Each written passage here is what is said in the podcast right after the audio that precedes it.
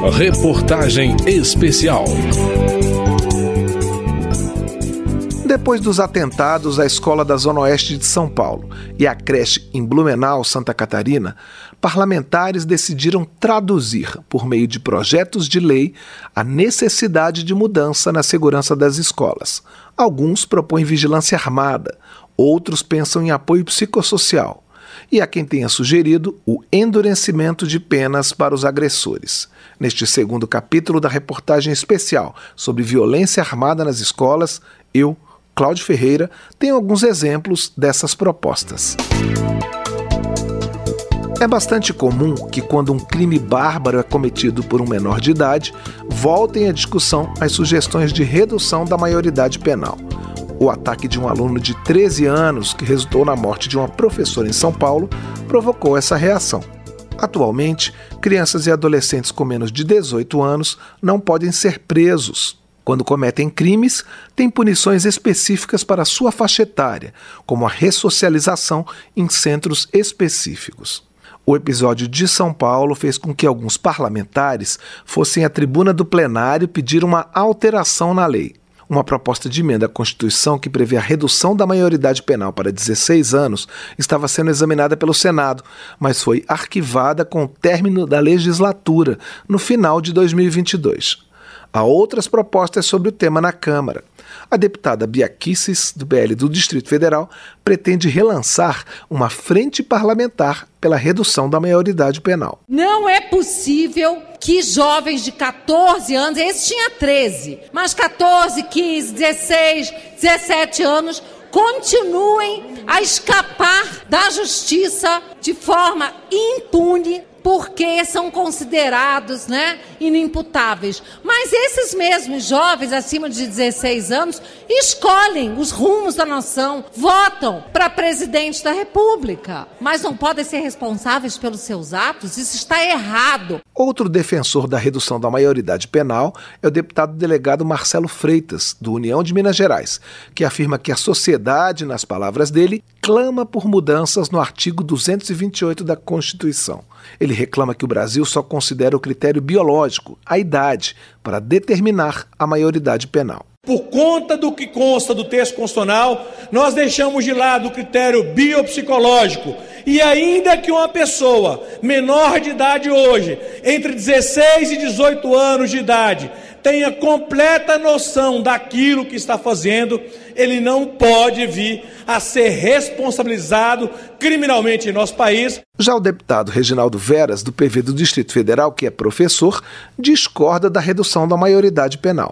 Quem é que está preso nesse país? É pobre, é preto, é periferizado. Se a gente reduzir a maioridade penal, quem é que vai ser o menor que vai estar tá preso? O pobre, o periferizado o preto. Então, isso não é solução. Depois das ocorrências mais recentes de violência escolar, alguns parlamentares apontaram em plenário o endurecimento de penas. O deputado Kim Kataguiri, do União de São Paulo, foi um deles. Sugere a redução da maioridade em casos específicos. Para crime hediondo, não deveria haver a limitação de 18 anos de idade para o sujeito responder na cadeia. Por um crime tão vil, tão cruel, era dever deste parlamento fazer com que o sujeito fosse punido com rigor. Dois anos após cometer um crime tão cruel, ele já está de volta às ruas. É absolutamente inaceitável. A deputada Meire Serafim, do União do Acre, enfatizou que depois do ataque à creche em Blumenau, não é possível ficar parado. Ela detalhou o projeto em que pede pena mais rigorosa para autores de crimes em escolas para aumentar o limite da pena em 60 anos em regime integralmente fechado. Nos casos de crime cometidos dentro do ambiente escolar, público ou privado, em todos os níveis, incluindo-se creches, berçários, cometido contra alunos, professores, servidores, colaboradores, pais ou responsáveis, visitantes, autoridades de segurança. Outro grupo de parlamentares faz sugestões para aumentar a segurança nas escolas. Alguns projetos prevêem equipamentos de proteção. O deputado Pompeu de Matos, do PDT Gaúcho, por exemplo, apresentou proposta que obriga a instalação em todas as escolas públicas de câmeras de segurança, botão de pânico e porta giratória com detector de metais. Que tenham todas as escolas câmeras, ligado à polícia, ligado, enfim, às autoridades.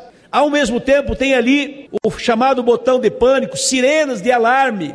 Terceiro ponto, que tenha guardas. E por fim, me valho da experiência de funcionário do Banco do Brasil para dizer o que foi feito nos bancos. Pasme, mas tem que fazer nas escolas.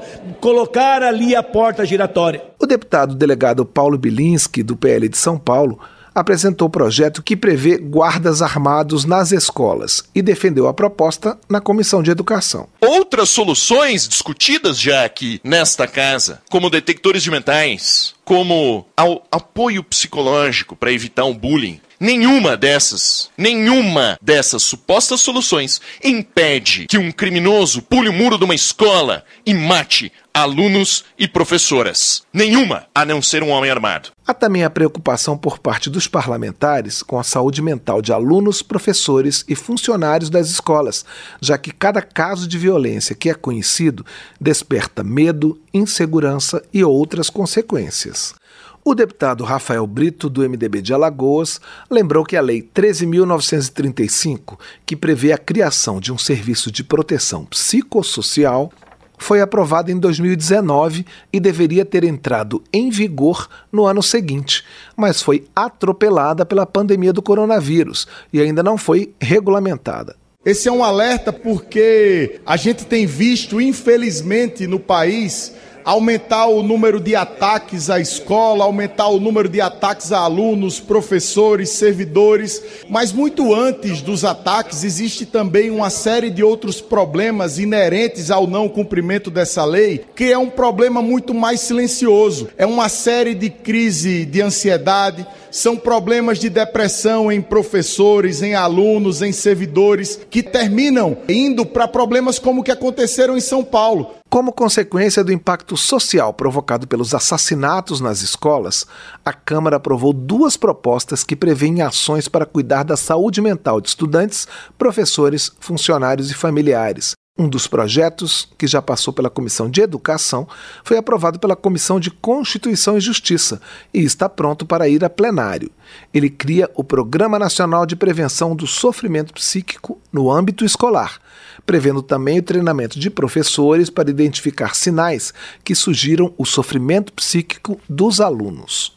A proposta foi feita pela então Comissão de Seguridade Social e Família a partir dos trabalhos da Subcomissão da Família. Ela também determina a criação de espaços de acolhimento nas escolas, assim como estímulo ao envolvimento dos familiares. Diego Garcia, deputado do Republicanos do Paraná, relator da proposta na CCJ, aponta os efeitos da pandemia do coronavírus no cotidiano dos brasileiros. Sabemos que os últimos anos foram muito difíceis para todos nós e vários hábitos nocivos como sedentarismo, uso imoderado das telas, transtornos de alimentação e do sono, além de outros, prejudicaram a saúde mental da população. Precisamos ter um olhar integral, atento às necessidades da criança, dos professores e da família. O outro projeto tem origem no Senado e cria a Política Nacional de Atenção Psicossocial nas Comunidades Escolares. Ele foi examinado na Comissão de Educação, junto com duas outras propostas semelhantes, em um novo texto uniu todo o conteúdo. A proposta prevê a promoção, a prevenção e a atenção psicossocial no ambiente escolar, com a educação permanente de gestores e professores e a integração das áreas de educação, saúde e assistência social. Para a relatora, a deputada Tabata Amaral, do PSB de São Paulo, a violência nas escolas é uma questão de segurança pública, mas deve ser analisada também por outros ângulos. O que eu tentei trazer no relatório foi de entender que há uma questão de saúde mental. Em São Paulo, de cada 10 alunos da rede estadual, 7 na pandemia tinham sintomas de depressão e ansiedade. E eu espero que a nossa comissão tenha essa responsabilidade, eu acho que essa é a palavra, de tratar essas questões tão graves, essas tragédias, como questões que são multifatoriais, que a gente não pode reduzir a um único aspecto. Projetos de lei continuam a ser protocolados na Câmara para tentar barrar os atos violentos no ambiente escolar, como os que tratam da maior presença de efetivo policial nas proximidades das escolas. A percepção do problema é consenso. O que está sendo discutido agora são as possíveis soluções. No terceiro e último capítulo da reportagem especial sobre violência armada nas escolas, a repórter Vera Morgado mostra a opinião de estudiosos sobre o que tem levado a ataques tão cruéis às unidades de ensino e o que se pode fazer para mudar essa realidade que assusta a sociedade brasileira. Eu sou Cláudio Ferreira e sugiro que você não perca a última parte da nossa matéria. Reportagem especial.